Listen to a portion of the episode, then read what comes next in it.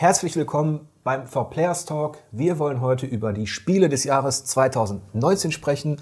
Wir haben mittlerweile alles kategorisiert und eingeordnet. Platz 1, 2 und 3 könnt ihr bei uns auf der Webseite nachschauen, wer denn da so die Sieger sind in 30 Kategorien. Keine Angst, die gehen wir jetzt nicht einzeln durch, aber wir wollen oh. euch so ein bisschen mitnehmen in unsere Diskussionen, die wir so geführt haben und natürlich auch das, was wir so von diesem ganzen Spieljahr 2019 halten. Und wenn ihr beide jetzt mal erzählen würdet, wie ihr das so empfunden habt, das Spielejahr 2019 mit euren ganz persönlichen High- und Lowlights, was ist denn da so hängen geblieben? Also hängen geblieben ist auf jeden Fall, dass es immer noch verdammt viele Fortsetzungen gibt von, mhm. von großen Marken. Also das wird sich wohl auch in den nächsten Jahren immer noch so fortsetzen. Ähm, wir bekommen halt jedes Jahr mittlerweile ein Call of Duty, ein Formel 1, äh, also wirklich immer noch sehr, sehr viele Fortsetzungen. Death Stranding war jetzt mal eine positive Ausnahme in, in meinen Augen. Dann generell würde ich sagen, dass gerade die drei großen Konsolenhersteller dieses Jahr sich ein bisschen zurückgehalten haben. Also das war die, die letzten Jahre deutlich mehr, was den Output anging an, an vor allen Dingen auch exklusiven Sachen. Ich also, meine, bei, bei, Microsoft ja. kennen wir es schon eine Weile, ja. aber auch äh, Sony hat sich ein bisschen gebremst, auch Nintendo mhm. hat sich ein bisschen gebremst. Und für mich persönlich ähm, ist es ein bisschen bezeichnend, dass wäre ein Death Stranding nicht gekommen, wäre mit Resident Evil 2, dem Remake, für mich halt ein altes Spiel, das Spiel des Jahres geworden. Ohne Death Stranding wäre es bei mir Sekiro geworden wahrscheinlich. Mhm. Und wie sieht es bei dir aus? Ähm, weil Shenmue zurückgekommen ist, war es natürlich unterm Strich ein sehr erfüllendes Jahr für mich. Aber ähm, von, den, von den großen Spielen war ich auch nicht so hin und weg. Ich bin kein Resident Evil-Spieler, deswegen war da am Anfang kein großes Highlight für mich. Ähm, Death Stranding habe ich mir noch aufgehoben. Insofern, From Software ist auch nicht meins. Also ähm, viele ja. Indies, viele schöne Indies. Adventures, Indies, Rätselspiele. Ja, dann hat sich ja deswegen hat sich auch gezeigt, also bei dieser Wahl zu den Spielen des Jahres, dass es relativ, also es war die schnellste Wahl, die wir je hatten. Ähm, gerade bei den exklusiven Veröffentlichungen, die es da gab, also bei Microsoft wussten wir, da ist halt nicht viel. Bei Sony war dieses Jahr auch überraschend wenig, wenn man VR mal äh, außen vor lässt. Und auch Nintendo war jetzt, was das wirklich exklusive, coole, große angeht, jetzt auch nicht gerade so üppig mit seinem Angebot.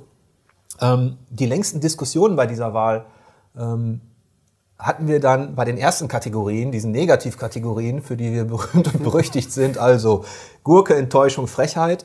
Ähm, die Gurke lassen wir mal weg, die ist meist recht schnell äh, äh gefunden, weil es da um die niedrigste Wertung geht, obwohl wir dieses Jahr gesagt haben, selbst da gab es ja so viele Gurken, die Neuveröffentlichungen waren oder, oder Remakes oder Richtig, ja.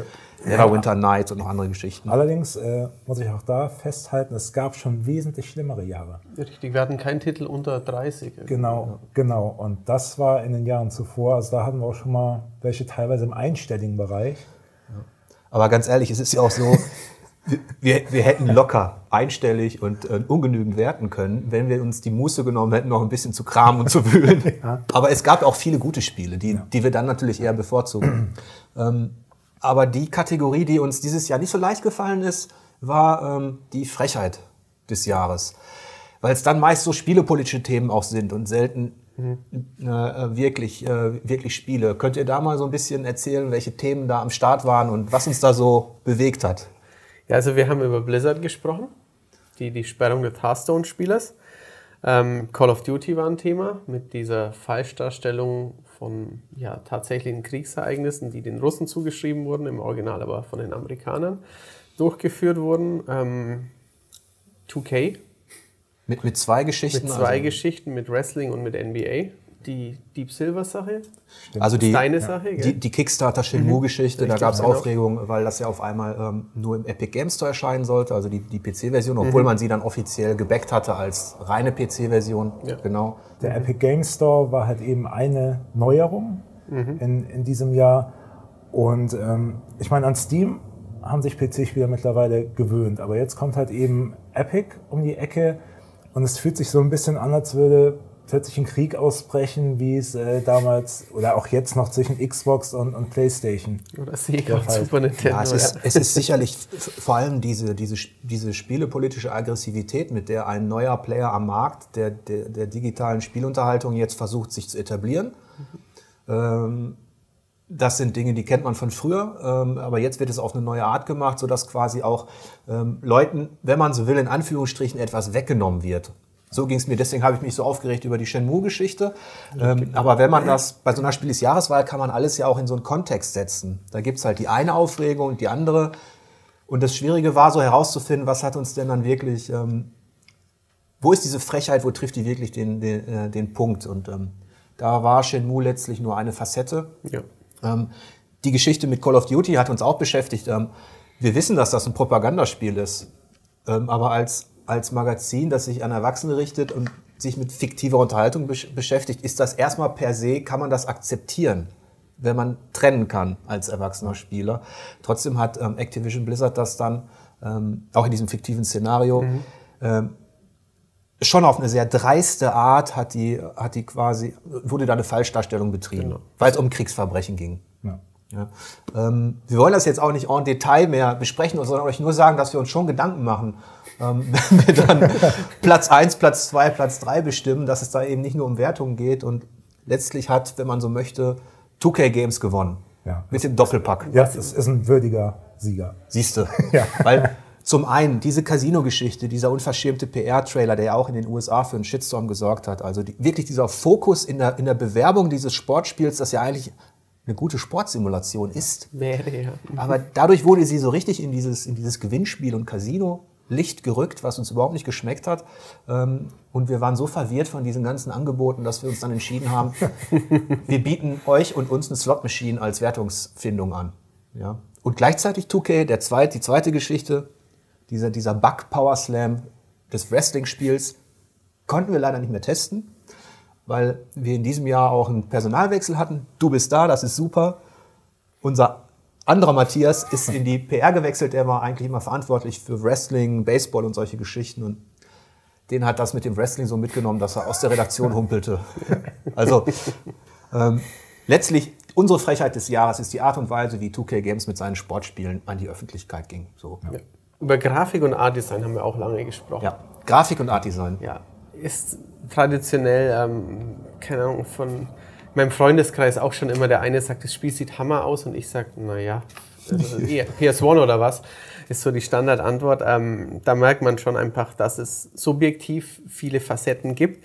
Allerdings haben wir es uns natürlich auch nicht ganz so leicht gemacht. Erstens mal müssen wir dann die subjektiven Meinungen ähm, unter einen Hut bringen und natürlich gibt es Argumente. Zum Beispiel ähm, der Marcel, unser PC- und Raytracing-Experte, hat dann einfach halt auch ausgeführt, warum ähm, ein, ein Control anderen Dingen halt dieses Jahr ein Stück voraus war zum Beispiel. Ja, ein weiteres Problem war halt auch in diesem Jahr im Vergleich zu den Jahren davor, es gab halt auch nicht das Spiel, wo, wo jeder sofort sagt, wow, das ist jetzt mal wirklich ein extrem außergewöhnliches Art-Design, was wir würdigen wollen. Nein. Also da hatten wir es in den Jahren davor gefühlt mhm. immer ein bisschen einfacher. Wenn ich jetzt an, an Green mhm. denke, ja, was richtig. letztes Jahr äh, den Preis gewonnen hat, und da fällt es natürlich noch ein bisschen schwerer aus der, ich sag mal, B-Klasse jetzt noch irgendwas hervorzuheben. Mhm. Das, also beim Art Design, falls, falls wir, wir trennen in zwei Bereiche. Zum einen haben wir Grafik und Art Design. Also da geht es um die künstlerische Ausdruckskraft. Das kann auch ein Spiel sein, das eben keine starke Engine hat, sondern wo man merkt, das ist stilistisch was Besonderes. Und das verzaubert uns auch mit einfachen Mitteln. Ja. Ähm, zwar haben wir sehr, sehr viele Independent-Spiele auch getestet, wie immer eigentlich, aber auch da bemerken wir so eine gewisse, keine Gleichmacherei, aber so eine gewisse Homogenisierung im, im, im Anspruch. Das eine hat diesen Comic-Style, Retro-Style, das ist, es fehlt uns das Außergewöhnliche. Ja. Deswegen war das bei dem, bei dem Sonderpreis oder bei dem Preis für das Art-Design gar nicht so leicht. Wir haben uns letztlich entschieden für Trüberbrook. Richtig. Weil das zumindest auch im, ja, in diesem ungewöhnlichen Ansatz mal was Neues war genau, im also Adventure-Bereich. Richtig. Und das also auch die Spiel Spielmechanik und die Story völlig außen vor gelassen. Es war wirklich ein, ein sehr cooles Konzept aus Deutschland mit diesen realen Kulissen, die ins Spiel und eingebaut wurden. Das erinnerte also auf charmante Art an die Augsburger, Augsburger Puppenkiste, wenn man so möchte, wie diese Figuren sich dann auch bewegt haben und so. Und das gab es eben in diesem Jahr gar nicht. Und der andere Bereich, der spricht ja quasi die Grundfaszination auch dieses Hobbys an. Natürlich. Wenn ich zurückdenke, das erste, was wir in den Arcades gesagt haben früher oder in der Pommesbude an dem Spielautomaten war, ey, sieht das geil aus. oder, äh, boah, das will ich gerne mal irgendwann zu Hause spielen.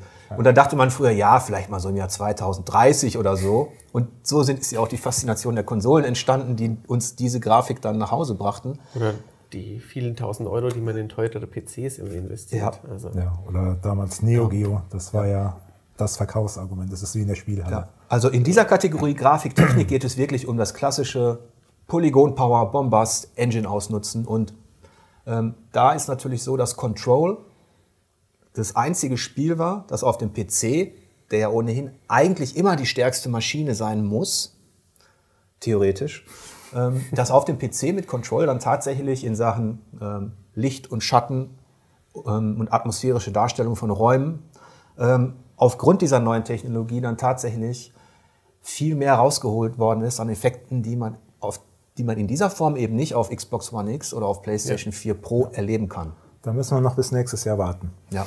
Trotzdem gab es dann zwei Spiele, ähm, die auch herausragende Qualität hatten. Zum einen gab es Gears, ja. das, das, das dich auch grafisch richtig beeindruckt hat. Ja. Und dann darf man nicht vergessen Death Stranding, ähm, das eben auch mit der Weiterentwicklung der Guerilla Engine, die sie genutzt haben, was Landschaften, Sichtweite und auch Effekte betrifft, eben auch richtig gut aussah. Ja, und nicht zu vergessen die, die Figuren. Also die, die Schauspieler mhm. beziehungsweise auch Charaktere in äh, Death Stranding sehen einfach nur wahnsinnig gut aus. Ja, und in dem Bereich, also im einzelnen Bereich auch besser als noch Gears. Ja, und auch besser als Control, muss man sagen. Ja, ja, in diesem speziellen Bereich, Bereich, auf jeden Fall. Deswegen Platz 1 in der Technik ging an Control, Platz 2 an Death Stranding, Platz 3 an Gears. Ähm, und danach kamen unsere Genre-Kategorien und die Plattform-Kategorien. Ähm, vielleicht habt ihr da noch mal ein paar Dinge, die, die euch besonders in Erinnerung sind aus unserer Spiel des Jahres-Diskussion. Ähm, also wir haben zum Beispiel auch darüber diskutiert, da können wir nachher auch nochmal hinzu äh, zurückkommen auf die Kategorien, ähm, dass wir, wenn ich das hier vortragen darf, bei Geschicklichkeit haben wir ein Spiel namens Baba is You mit ausgezeichnet. Das ein, kennt bestimmt nicht jeder, ist ein sehr kluges Puzzlespiel im Pixel-Look gewesen. Und ähm, ja, ist nicht wirklich Geschicklichkeit, da haben wir dann auch ein bisschen gesprochen, was, was, was dazugehört und was nicht, aber das fand ich einfach ein besonders cool ist. Und es hat auch einen Sonderpreis, glaube ich, oder einen Preis für anspruchsvolles Spiel war es auch dabei. Früher war das die Kategorie Geschicklichkeit, da steckt bei uns drin zum Beispiel das Jump and Run, mhm. aber eben auch Rätselspiele. Früher war das natürlich äh, die Homebase für Mario und Co. Ja, also Oder auch, auch, Portal, was wirklich mhm. alles mhm. verbunden hat. Ja. Oder Rayman, solche Geschichten. Ja, richtig, und dieses Jahr, wenn man das mal so, also der klassische, das, das Jump and Run, war, also es waren ordentliche Titel da. Das zweite ja. Yokaleli, Yoshi ja. war klasse, ja. aber es war jetzt kein, keine Sternstunde dieses Und Jahr. Gewonnen hat in der Geschicklichkeit, um euch das auch noch mitzuteilen, dann tatsächlich Ring Fit Adventure. Vielleicht kannst du mal sagen, warum? Ich, ich, ich habe es ja nur, nur kurz gespielt und ich weiß noch, als Nintendo den ersten Trailer veröffentlicht hat, da, da saß ich wirklich davor und so, so ernsthaft. Ihr bringt jetzt da irgend so, so einen Ring und wollte die, die Spieler fit machen, so als, als geistigen Nachfolger von Wii Fit. Also ich habe es wirklich belächelt und nicht ernst genommen. Dann kam das Ding an. Alice war Feuer und Flamme, hat mhm. das Ding auch jedem in die Hand gedrückt, hier mach mal, hier mach mal. Ja. Und ähm, zu, zu meinem Erschrecken und Erstaunen äh, hat es dann wirklich Bock gemacht. Wobei ich da auch so, so ein bisschen, also ich mag eigentlich auch solche Spiele. Ich habe auch damals bei, bei iToy habe ich diese Fitness-Sachen gemacht. Mhm. Ich habe auch mal in Xbox Fitness reingeschaut es macht schon Spaß, aber dass auch die Minispiele eigentlich so gut funktionieren, weil das war in, in meinen Augen immer eine Schwäche zuletzt mit diesen ganzen äh, Labo-Geschichten. Das war ja dieses, dieses Zusammenbauen, hat super viel Spaß gemacht. Als dann die Minispiele kamen, fand ich es einfach nur furchtbar. Aber bei Ring Fit hat Nintendo einfach diese Mischung hinbekommen, dass die Hardware sehr gut funktioniert und die Minispiele dann noch Spaß machen. Und letztlich hat dann Ring Fit Adventure vor Baba Is You, was, was wirklich richtig kreativ auch äh, ranging, also wo man auch mal wieder ein bisschen nachdenken mhm. musste innerhalb der Level, also sich richtig anstrengen musste, hat aber Ring Fit dann letztlich auch deinen Favoriten Geschicklichkeit geschlagen, das war Audica. Ja, es hat sich zwar super frisch angefühlt, diese Mischung aus Musikspiel und, und Shooter, weil es einfach mal wieder was anderes war. Dann Harmonix, die, die sind halt auch Vollprofis, was, was Musikspiele angeht aber Ring Fit wirkte dann doch auch wieder durch die Hardware ein Stück frischer einfach. Das ist übrigens, wenn, wenn wir da sitzen und über die Kategorien und die Spiele des Jahres sprechen, dann hat jeder natürlich nur einen begrenzten Teil gespielt. Ähm, wir haben als Redakteure nicht immer denselben Hintergrund. Wir, wir bemühen uns in Kategorien, wo man selber ähm, auch testen würde, mit äh, reinzuspielen. Also du zum Beispiel bei Rennspielen oder bei Geschicklichkeit, Action. Man versucht schon so viel wie möglich zu spielen.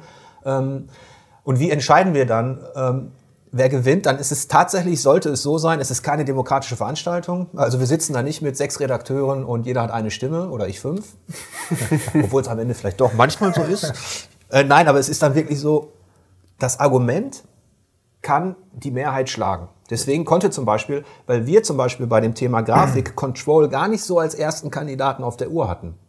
Ähm, aber Marcel, unser Experte ist in dem Bereich, hat seine Argumentation für Control dafür gesorgt, dass es klar Platz 1 ist und wir mit Gears und Death Stranding, die wir jetzt vielleicht vorne gesehen hätten, ähm, weil uns Control auf den Konsolen jetzt nicht so gerockt hat, ähm, die sind dann auf die anderen Plätze gerückt. Oder auch bei den Soundeffekten war es ja ähnlich. Bei den Soundeffekten. Du hättest Division wahrscheinlich Division 2 nicht auf dem nee. Zettel gehabt, nee. aber da war halt ähm, das, also das jemand anders dann sehr begeistert und hat es eben vernünftig vorgebracht. Ja, das, das, das, Plädoyer von Ben, also auch die Argumentation von Ben für die Soundeffekte in The Division 2 hat dafür gesorgt, dass es da in diesem scheinbar relativ scheinbar unwichtigen Bereich, mhm. wo es um ja, so unwichtig ist der. Siehst du, das ist ja eigentlich der, der, der, ja, genau. Sound. Das ist aber selbst, ja? das ist aber selbst, also das ist selbst dich, der du ja dann auch die Soundeffekte zum Beispiel von so einem Assetto Corsa, ja. was, was dann in dem Bereich eben, wo ich jetzt sagen würde, ja, es ist alles nur Brem Brem. Brem Brem. ja. ähm, aber das ist so, manchmal kriegen wir es hin, dass es dann tatsächlich auch so läuft, dass das gute Argument dann entscheidet und, und nicht die Mehrheit. Weil du wirst immer Mehrheiten finden in der Redaktion. Vier Leute mögen Control, zwei Death Stranding, einer mag das noch und dann Abstimmung wäre blöd. Weil ähm, man eben einfach auch vielfach nicht gespielt hat. Es hilft ja. nichts, wenn ich beim Rollenspiel mit abstimme, ja. die ich nicht gespielt habe. Apropos, bevor ihr beide, ich weiß, ihr mögt das Genre nicht, aber jetzt habt ihr es angesprochen. Nur ganz kurz, das war natürlich auch eine Kategorie. Da ging es uns ähnlich. Ähm, Gewonnen ja. hat mir und Ben. Richtig. Mir und Ben. Und der Jens, der testet auch Rollenspiele. Der, äh, da ging es um The Outer Worlds ähm, quasi gegen Disco Elysium. So, ich habe The Outer Worlds getestet, ihm Award gegeben und der Ben hat Disco Elysium getestet und ihm einen Award gegeben. Die Prozente spielen auch keine Rolle, ob jetzt 86, 87, das ist dann egal. Und da war dasselbe Prinzip. Ich habe dann in Disco reingespielt, Ben hat die Outer Worlds gespielt und wir waren uns dann relativ schnell einig, ähm, dass eben Disco Elysium innerhalb des Rollenspielgenres mit seiner äh, freien Charakterentwicklung und dem, dem Dialogsystem äh, wirklich innovativer ist. Selbst wenn das eine Spiel, es hätte ja noch nicht mal die höhere Wertung haben müssen. Ich hätte dann gesagt, okay, weil die Outer Worlds letztlich eine Art Fallout ja, also Space Vegas ist. The Outer Worlds ist vieles, aber mutig ist es nicht. Nein, es ist, es ist witzig, Richtig. unterhaltsam, aber ähm, Disco Elysium ist innerhalb des Genres wirklich ein besserer Impuls, deswegen haben wir es gewählt und es hat gewonnen. Jetzt zu euren Kategorien, zu anderen, die euch mehr Spaß bereiten. Ja, die, die Rennspiele, die waren dieses Jahr eine etwas tragisch, tragische Geschichte, möchte ich sagen, weil eigentlich wäre ein Assetto Corsa Competizione, Competizione ähm, für mich auch der Sieger gewesen. Also äh, auch schon im Vorfeld dachte ich, das hat eine fantastische Fahrphysik. Ähm, die haben technisch, haben die das dermaßen aufgebohrt und eigentlich wäre es für mich das Rennspiel des Jahres geworden. Aber leider, leider haben sich die Entwickler und auch der Publisher dazu entschieden, das Spiel, obwohl es schon lange im Early Access war, die Vollversion quasi auch im Beta-Status zu veröffentlichen. Und da war so viel einfach halb fertig, als es rauskam, dass es über die Wertung von 59 Prozent nicht hinauskam. Obwohl es eigentlich von, von der reinen Fahrphysik her wäre es ein Platin-Kandidat gewesen. Mhm. So, und damit ist es dann noch rausgefallen für, als Kandidat für, für Rennspiel des Jahres. Und es wurde dann am Ende Dirt Ready 2.0 genauso gut hätte ich auch wieder oder hätten wir wieder Formel 1 auszeichnen können, aber das war halt letztes Jahr Preisträger. Und wir haben dann gesagt, dieses Mal wird's Rallye, weil Rallye ist eine Nische. Und dass sich Codemasters da noch so engagiert, mit, einem, mit einem richtig guten Produkt, mit einem anspruchsvollen Rennspiel, das sollten wir dann in diesem Jahr mal würdigen. Ja. Es gab übrigens auch Kategorien, wo wir überlegt haben, streichen wir sie dieses Jahr einfach. Das war zum einen haben wir die Simulation, glaube ich, zum zweiten Mal rausgelassen, weil wir einfach zu wenig äh, klassische Simulationen ähm, getestet haben und bei den Alltagssimulationen, äh, die berücksichtigen wir gerade gar nicht. Also all die, weiß ich nicht. Garagensimulator und Truckdriver, Busdriver. Genau, ähm, das ist natürlich ein Thema, was, was durchaus eine Rolle spielt für viele da draußen, was uns immer wieder wundert, die Verkaufszahlen, aber wir haben, sind zu klein als Redaktion, um das wirklich spezialisiert zu betrachten. Ähm, und wir hatten auch erst überlegt, das Sportspiel des Jahres fallen zu lassen, weil das dieses Jahr wirklich recht armselig war. Also FIFA und PES stagnieren ja seit, seit Jahren auf diesem mittelmäßigen Ni- Niveau, weit ab von der damaligen Faszination, also wo die tatsächlich noch Platin bekommen haben. Dann gab es die äh, angesprochene Geschichte mit, mit, mit NBA und Wrestling. Ähm, auch im Eishockey sieht es nicht viel besser aus. Und letztlich haben wir dann, weil wir immerhin zwei gute Spiele hatten und noch ein bisschen getestet haben, haben wir uns tatsächlich für äh, dazu entschieden, das zu behalten. Und da hat dann MLB The Show äh, gewonnen, das zumindest einen Gold Award bekommen hat. Also Baseball, eine recht exotische Sportart für den normalen, den Otto Normaldeutschen. Durchaus. Ähm, aber es ist trotzdem eine Qualität abgeliefert worden und mit Mario Kart bei den Olympischen Spielen, ach, mit Mario und Sonic. Bei den Olympischen Spielen Ohne in Tokio gab es zumindest noch ein gutes Spiel. Ja, mit einem schönen Retro-Teil. Ja. Ja, Auch, eine, auch eine nette Kampagne, muss man schon sagen. Ähm, Etwas überraschend ist vielleicht für einige Leser, aber es war auch während der Wahl unser Publisher des Jahres. Das war nämlich weder Sony Nintendo, was sich so ein bisschen abzeichnete, oder gar Microsoft oder irgendwas anderes, sondern Oculus. Warum ist Oculus unser Publisher des Jahres und was sagt das über den Status quo VR? Das habe ich mich am Anfang auch gefragt, weil ähm, ich mag Oculus nicht besonders, weil es zu Facebook gehört. Also Facebook ist für mich wirklich äh, die Hölle. Aber auf der anderen Seite äh, konnte ich es dann nachvollziehen, weil VR ist immer noch Nische. Und Oculus hat gerade in diesem Jahr gezeigt, beziehungsweise 2019 gezeigt, ähm, dass man in VR investieren kann und muss. Und nur dadurch, dass Oculus investiert, kommen halt eben solche Highlights wie in Asgard's äh, Wrath raus. Das das erste Action-Rollenspiel in VR, bei dem man wirklich das Gefühl hat, okay, das ist mal ein großes Ding. Eben Ja. großes, langes Spiel mit Genau. nicht nur mit Minigames, nicht nur mit Rätsel drehen oder Ja. sowas. Ich meine, auch, auch Sony unterstützt ähm, PSVR eigentlich noch recht gut, aber es sind halt mehr diese kleineren Sachen, wo wir eigentlich jedes Mal hier, hier sitzen und sagen, hey, wann kommt eigentlich das nächste Resident Evil 7? Richtig. Ja. ähm, was VR einfach braucht, um auch irgendwann mal die Masse anzusprechen. Und da leistet Oculus halt einfach einen, einen super Job, ähm, weiter in die Technologie zu investieren, auch wa- was die an Headsets rausbringen. Ich meine, die Ja, haben ja. die, die Rift S gebracht, die haben Quest gebracht, das erste Ohne PC. ohne PC und vor allen Dingen ohne Kabel. kompetente Hardware und überzeugende Software zusammen in einem Bereich, der, den wir für wichtig erachten, der vielleicht noch Nische ist, aber spielkulturell durchaus prägend werden kann. In Zukunft hat Oculus halt dann tatsächlich abgeliefert. Ja. Im Action-Bereich, und da kommen wir zu unserem, auch zu unserem letztlichen Spiel des Jahres, das dann Death Stranding geworden ist. Das haben wir ja ausführlich besprochen. Es gab einen Videoepilog und auch einen Talk dazu. Ähm, aber ähm, es ist natürlich schon was Besonderes gewesen, dass es, dass es in diesem Jahr das eher so überschaubar war, auch im Action-Bereich überschaubar war. Ähm, dass es da ähm, ja für uns als Redaktion natürlich auch so eine Duftmarke hinterlassen hat. Und bevor ich als Tester, ich meine, ich habe ihm 95 Prozent gegeben, ähm, das ist alles ausführlich ähm, noch beschri schon beschrieben worden. Ähm, trotzdem gebührt natürlich Kojima Productions und ähm, Death Stranding ein besonderes Lob, weil es eben auch am Anfang gab es diesen großen Hype, wo wir alle skeptisch waren, mehr oder weniger. Kann Kojima dann abliefern, wenn er die halbe Welt verrückt macht mit seinem komischen Spiel?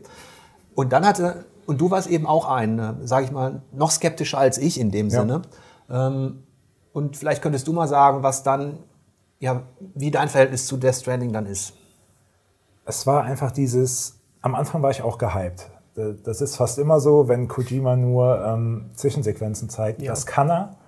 Ähm, das finde ich super, also hat es mich voll angemacht. Dann kamen die ersten Spielszenen, wo man wirklich nur Norman Reedus sieht, wie er durch die Pampa marschiert und ich dachte so, so ernsthaft, das ist jetzt das Spiel. Ich bin Paketbote. Mhm. Und das wurde doch nicht besser. Mit, mit jeder weiteren Spielszene, die gezeigt wurde, dachte ich, oh Gott, oh Gott, oh Gott, ähm, das wird nichts. Ich spiele das dann vielleicht, um die nächste Zwischensequenz zu sehen. Aber ähm, ich habe es mir trotzdem vorbestellt. Es kam an, ich habe es angemacht und war sofort in dieser Welt drin. Ähm, habe auch diese Faszination von Jörg dann nachempfinden können, dass es wirklich, man, man rennt ja nicht nur einfach durch, sondern das Laufen ist ja die Arbeit und das Spiel. Und wie das umgesetzt wurde, auch wie, wie diese gesamte Welt wirkt, hat mich dann halt auch komplett fasziniert und abgeholt, was ich am Anfang nicht gedacht hätte. Mhm. Und wir haben, wir haben ja auch lange, sowas, so eine 95 gibt man nicht einfach so. Ähm, wir haben zwar eine ähnliche Perspektive auf Kojima und Metal Gear, wir mögen es beide. Ähm, wir haben uns damit beschäftigt. Ähm, aber uns trennen ja auch viele Dinge. Du bist jetzt nicht so der Rollenspieler und so weiter. Also offene Welten. Offene Welten magst du nicht. Ähm, wir sind nicht deckungsgleich, wie, wie natürlich kein Spieler wahrscheinlich mit dem anderen komplett deckungsgleich ist da draußen. Aber was, was mich dann wirklich auch überzeugt hat, war, und was auch ein bisschen schade ist in, in dieser Betrachtung, genau das, was du sagtest, hat Kojima natürlich selber ein bisschen mit provoziert. Wie soll man das auch anders sehen, als das wenige, was man da scheinbar im Trailer mitbekommt? Aber sobald man sich halt intensiver damit beschäftigt, ähm, ist halt schon sehr verblüffend, wie viel Spielmechanik da drin steckt. Also dieses Detail ist physikalisch, das Wetter spielt eine Rolle, der Widerstand, dieses Gefühl, der ganze Körper ist wichtig. Der Weg ist das Ziel. Und dann Action, Schleichen, Transportieren, aber auch ähm, Ablenken. Das ist ja so diese DNA von Metal Gear, die ich da immer noch sehe, ganz klar, Phantom Pain. Ähm, und letztlich natürlich auch dieses Abliefern über Stunden. Ich habe auch gedacht, nach fünf Stunden wird es langweilig vielleicht. Und dann diese Progression in der Spielmechanik. Also, dass du immer wieder Facetten dazu bekommst, die dir was Neues ermöglichen in der Taktik. Wie du jetzt durch so ein Dorf gehst, wie du quasi an deine Beute kommst oder wie du von A nach B kommst. Und dazu noch, dass ähm, dieser Ansatz im Multiplayer, den fand ich halt eben auch, ich dachte, als du mir auch davon erzählt hast. Mit den Likes. Ja, genau, du so. verteilst da Likes und so weiter. Und die ich auch erst nicht mochte. Genau, und andere User, die du aber nie wirklich siehst in der Welt, verändern aber auch mit deine Spielwelt. Da dachte ich auch, ach komm, nee, jetzt hier Likes und hast nicht gesehen. Und aber auch da muss man sagen, es funktioniert. Und es hat mich irgendwann, am Anfang hat es mich echt noch gestört. Dieses, äh, ich habe zwar auch immer die Likes verteilt, aber ähm, es war für mich so, so ein Fremdkörper. Mhm. Aber nach einigen Stunden akzeptiert man das dann und findet es irgendwann sogar richtig cool, wenn dann irgendwo eine Leiter steht, die irgendjemand gebaut hat oder eine Brücke, die man dann benutzt. Und, und dann, wenn man es verkürzt, ist es so, Kojima hat nicht nur gelabert und polarisiert, sondern auch abgeliefert, tatsächlich. Und in so einer Spielebranche, äh, oder bei uns ist es ja auch so, oftmals hast du wirklich das Gefühl, es ist more of the same. Das kann auch gut sein. Aber oftmals hast du auch das Gefühl, je ähm, teurer so eine Produktion ist, je höher du gehen willst mit, deiner, mit, mit, mit deinem Spielprojekt, also in den AAA-Bereich, umso sicherer Natürlich. und umso, sage ich mal, mainstreamiger wird das Spieldesign, weil du viele Leute ins Boot holen willst, um viel Spiel zu verkaufen. Und hier hat endlich mal ein Studio, aber auch Sony als natürlich Unterstützer, äh, den Mut, so ein surreales Brainfucking, wo du sagen könntest, die Hälfte der Leute rennt dir weg, bevor sie das kauft, eben durchzuziehen und den Mut halt auch mal ein neues Zeichen zu setzen. Und das gab es halt jahrelang eigentlich nicht mehr. Also zumindest nicht auf dem Niveau, im Independent-Bereich immer. Ja. Und deswegen ist das ist Death Stranding auch unser Spiel des Jahres geworden. Ähm, und Kojima Productions letztlich auch unser Entwickler des Jahres, weil da muss man ja bedenken, von Konami weg. Du musst erstmal jemanden überzeugen von dem Projekt. Gut, sie hatten natürlich die Connections zu Sony, und er hat den Namen. Und er hat den Namen. Aber, über, ja. aber überzeugt die Leute erstmal, dass sie dir so, dass sie, dass sie dir so helfen, dass du die Guerilla-Engine dabei hast, dass Guerilla Games mithilft und dass Sony das annimmt als eigenes, quasi einziges Prestigeprojekt. Ja, und nicht zu vergessen, es kommt auch noch für den PC. Richtig über 505 Games. Genau. Nächstes Jahr. Und da dann auch noch quasi eine Freifahrt oder freie Bahn zu gewähren, das auch noch portieren zu dürfen. Mhm. Wir haben euch jetzt in diesem Talk nicht alle Kategorien und alle Sieger genannt. Das wäre dann doch zu lang mhm. geworden. Deswegen verweisen wir nochmal auf forplayers.de. Da findet ihr alles schön geordnet.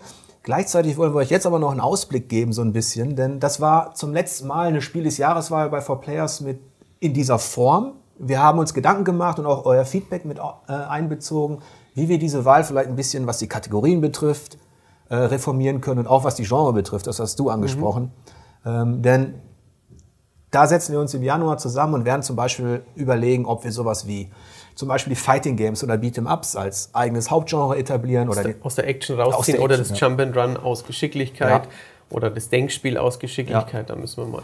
Warum kommen wir nach 20 Jahren auf diese Idee? ähm, ja, wir feiern eben nächstes Jahr 20-jähriges Jubiläum bei forplayers.de und wollen uns da auch ein bisschen, ja, wollen die Gelegenheit nutzen, auch Dinge mal zu hinterfragen und neu zu machen und anders zu gestalten. Zum Schluss dieses Talks wollen wir natürlich noch kurz auf 2020 blicken. Wir hatten unser Jubiläum angesprochen, ähm, aber wenn es jetzt mal um die Spiele geht, um den Ausblick, ähm, was ist für euch da so relevant? Äh, wo seht ihr auch mehr Angebot für euch oder allgemein, wie seht ihr das Spielejahr 2020? Also zu Rollenspielen wirst ja eh du gleich wieder was sagen. Daher, ähm, ich freue mich darauf, falls ein neues Assassin's Creed kommt. Da musste ich ja dieses Jahr darben. Ähm, ansonsten sind es bei mir bisher eher in die Produktion, wo ich mich darauf freue, weil ich Final Fantasy auch irgendwie ist nicht meins und im Cyberpunk auch nicht. Ähm, plus Deadly Premonition. Wenn das zurückkommt, das fand ich wundervoll und ähm, aber Doom ist auch so dein ja, aber ja, ich mag ja Ego-Shooter sehr gern, aber ich, ich bin kein, wie unser Tester Matthias damals, kein, kein Liebhaber die, dieser Doom-Formel, dieser neuen irgendwie. Wechseln wir schnell das Thema? ich freue mich auf jeden Fall auf Cyberpunk, einfach weil ich gespannt bin, ob CD Projekt Red nochmal schafft, mich als Rollenspielmuffel mhm. doch bei der Stange zu halten. Ich habe den, den Witcher damals durchgespielt, mir, er hat mir auch richtig gut gefallen. Und ähm, ja, wie gesagt, ich bin gespannt, ob sie es mit Cyberpunk auch schaffen. Die Präsentationen haben mich angemacht, die ich bisher gesehen habe. Die waren ja auch wirklich sehr gut, ja. also das muss man schon sagen. So dann natürlich äh, Last of Us 2, weil ich den ersten Teil immer noch fantastisch finde und äh, auch große Stücke auf Naughty Dog halte und denen auch zutraue, dass sie wieder einen, einen Hit abliefern, wobei ich ja so eine leichte Skepsis habe, dass es mit dem Crafting etwas übertreiben könnten. Oder mit der Brutalität. Da war ja, finde ich, auch ein bisschen. Ja, gut, das ist okay. Brutalität ist besser als Crafting. Und ähm, sonst freue ich mich eigentlich über alles, was nicht unbedingt eine offene Welt hat, kein Game as a Service ist, nichts prozedural generiert, am besten ohne Mikrotransaktionen auskommt. Also kein so dieses rein, kein Roguelike, also dieses pure Wunschdenken und ein bisschen weniger Rollenspielelemente in Action-Adventures. Michael, wer sagt denn das? ich. also ich kann da nur sagen, ich, nächstes Jahr, ich habe eine Liste gemacht, ich hätte, glaube ich, 50 Titel reinschreiben können. Es kommen über 30 Rollenspiele im weitesten Sinne. Action-Rollenspiel, Taktik-Rollenspiel und klassisches westliches oder JRPG. Da werden wir viel zu tun haben, ihr beide nicht, ist ja klar. Und dann kommen natürlich auch ein paar Dinge, die, also so wie Ghost of Tsushima oder so, so ein paar exklusive Sachen werden bestimmt noch angekündigt für natürlich PlayStation 5 und Xbox Scarlet. Es wird also für uns ein sehr arbeitsintensives Weihnachten. Oh ja. ähm, ich glaube, wir werden kaum zur Ruhe kommen, weil ja die neuen Konsolen höchstwahrscheinlich Mitte, Ende November ähm, auf den Markt kommen, zusammen mit zwei Lineups von und wir wissen noch gar nicht, was Nein. letztlich exklusiv kommt. Und es wird ähm, auch eine irre coole E3 hoffentlich. Ja. Also der Juni ja. also auch schon mal so ein Peak. Das Spieljahr 2020 wird ja auch dann für Stadia. Ja, Stadia generell Streaming. Streaming. Mhm. Ja. Wird das zulegen. Äh, Xcloud ja soll ja auch. Project Xcloud kommt auch noch. Wir würden uns jedenfalls freuen, wenn ihr uns dieses Jahr in unserem Jubiläumsjahr äh, weiter begleitet äh, da draußen und ähm, wir verabschieden uns dann jetzt bis zum nächsten Talk.